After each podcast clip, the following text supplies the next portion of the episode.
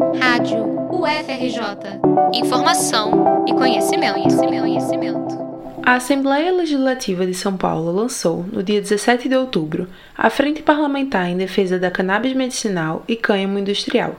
Composta por 21 parlamentares, busca aprovar um projeto de lei que obriga o governo estadual a distribuir gratuitamente medicamentos à base de canabidiol já autorizados pela Agência Nacional de Vigilância Sanitária, a Anvisa, para pacientes que não têm condições de comprá-los. Além disso, a frente pretende promover pesquisa sobre medicamentos e aprovar uma licença para testar o plantio da cannabis em pequena escala. A iniciativa traz à tona um debate interditado há anos sobre os diversos benefícios da cannabis medicinal, benefícios que não estão sendo amplamente explorados por causa das entraves legais que dificultam tanto a produção quanto a distribuição desses medicamentos, especialmente pela ilegalidade do plantio e cultivo da planta em território nacional. Atualmente, a Anvisa autoriza a circulação de sete produtos compostos por canabidiol, dois deles aprovados em novembro. Tais medicamentos, no entanto, só podem ser importados já prontos ou fabricados no Brasil a partir de matéria-prima importada. Esse processo encarece o produto final, tornando-o inacessível para a maioria dos pacientes. Segundo Rodrigo Quintela Soares, urologista e doutorando do Instituto EICOS no Departamento de Psicologia da UFRJ, que pesquisa o papel das associações canábicas na autonomia de uso terapêutico versus recreativo da cannabis, essa situação é favorável para a indústria farmacêutica, que pretende transformar a planta num produto controlado. Isso porque a ilegalidade do plantio torna os pacientes que precisam dos medicamentos reféns de preços exorbitantes, quando haveria efetiva economia de tempo e dinheiro se fosse possível cultivar a planta como outros fitoterápicos, a exemplo do boldo ou erva doce. É por isso que essa, essa briga pela possibilidade de ser legalizado o plantio é o que vai fazer com que amplie o acesso das pessoas ao, ao, medicamento, à planta, né? Então, na verdade, a disputa toda em relação à cannabis é mudar essa lógica, onde os pacientes vão ter mais autonomia a partir do momento que isso é entendido como uma farmácia viva, planta, no seu quintal, né? É na ideia de farmácia viva que muitas associações canábicas disputam pela ampla legalização da planta, lutando pelo direito de explorá-la e produzir os medicamentos para seus associados de maneira menos burocrática, utilizando-o em sua totalidade, o que inclui não somente o canabidiol, ou CBD, mas também o tetrahidrocanabidiol, o THC, que é o princípio ativo da planta capaz de gerar a euforia conhecida no uso recreativo da cannabis. Por esse aspecto, o THC é comumente vilanizado quando se trata do uso da cannabis medicinal. A maioria dos medicamentos com canabidiol, no entanto, possuem alguma dosagem de THC, já que a substância também tem propriedades terapêuticas. Muitos estudos já comprovaram os benefícios da cannabis medicinal, que pode oferecer uma ação terapêutica em diversas situações, desde as que envolvem a regulação das interações de neurotransmissores até mesmo fenômenos relacionados à dor e ao sistema imunológico, promovendo não somente qualidade de vida, como melhorias perceptíveis para além de cuidados paliativos. O CBD já é bem conhecido para o tratamento de espasmos musculares em doenças como epilepsia e esclerose múltipla, além de outras doenças neurodegenerativas como Parkinson e o Alzheimer. Já o THC atua diretamente nos receptores canabinoides cerebrais, podendo auxiliar pacientes oncológicos no alívio de sintomas da quimioterapia através da ativação do receptor CB1 no sistema nervoso central, que pode reduzir náuseas, vômitos e dores.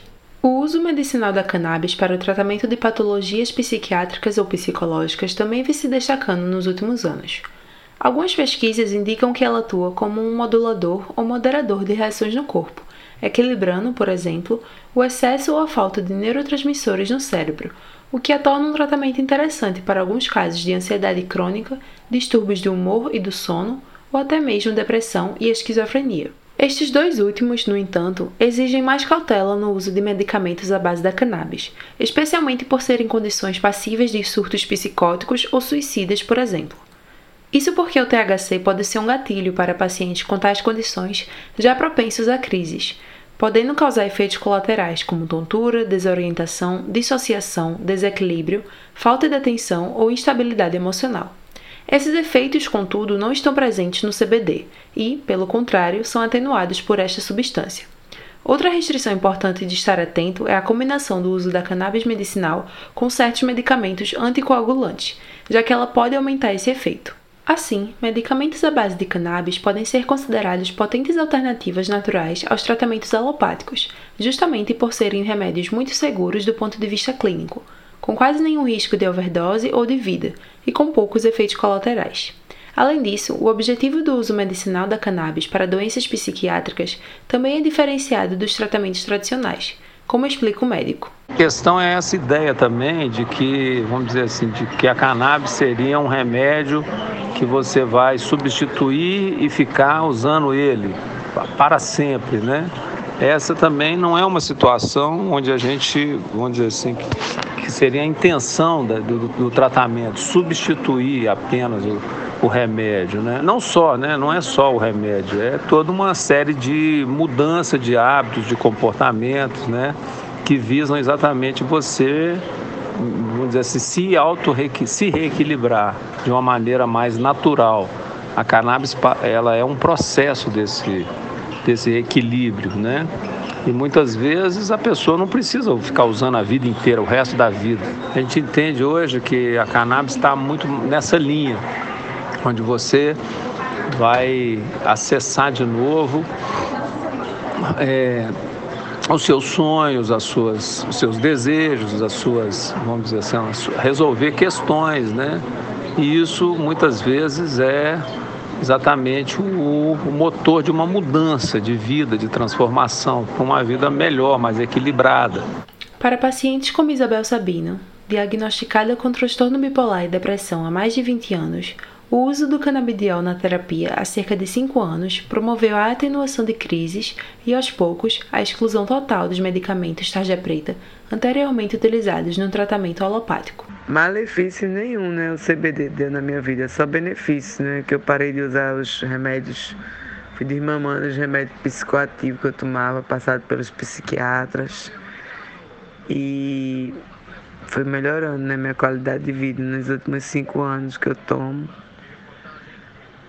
Não, não, não tomo mais nem psicoativo para dormir, nem para antidepressivo, nem calmante, nenhum deles. Foi eliminando aos poucos, fazendo desmame.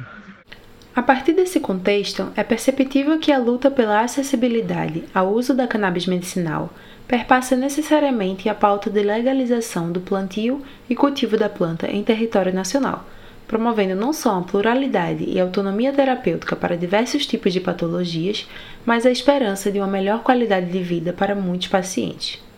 Reportagem Isadora Maria para a Rádio FRJ.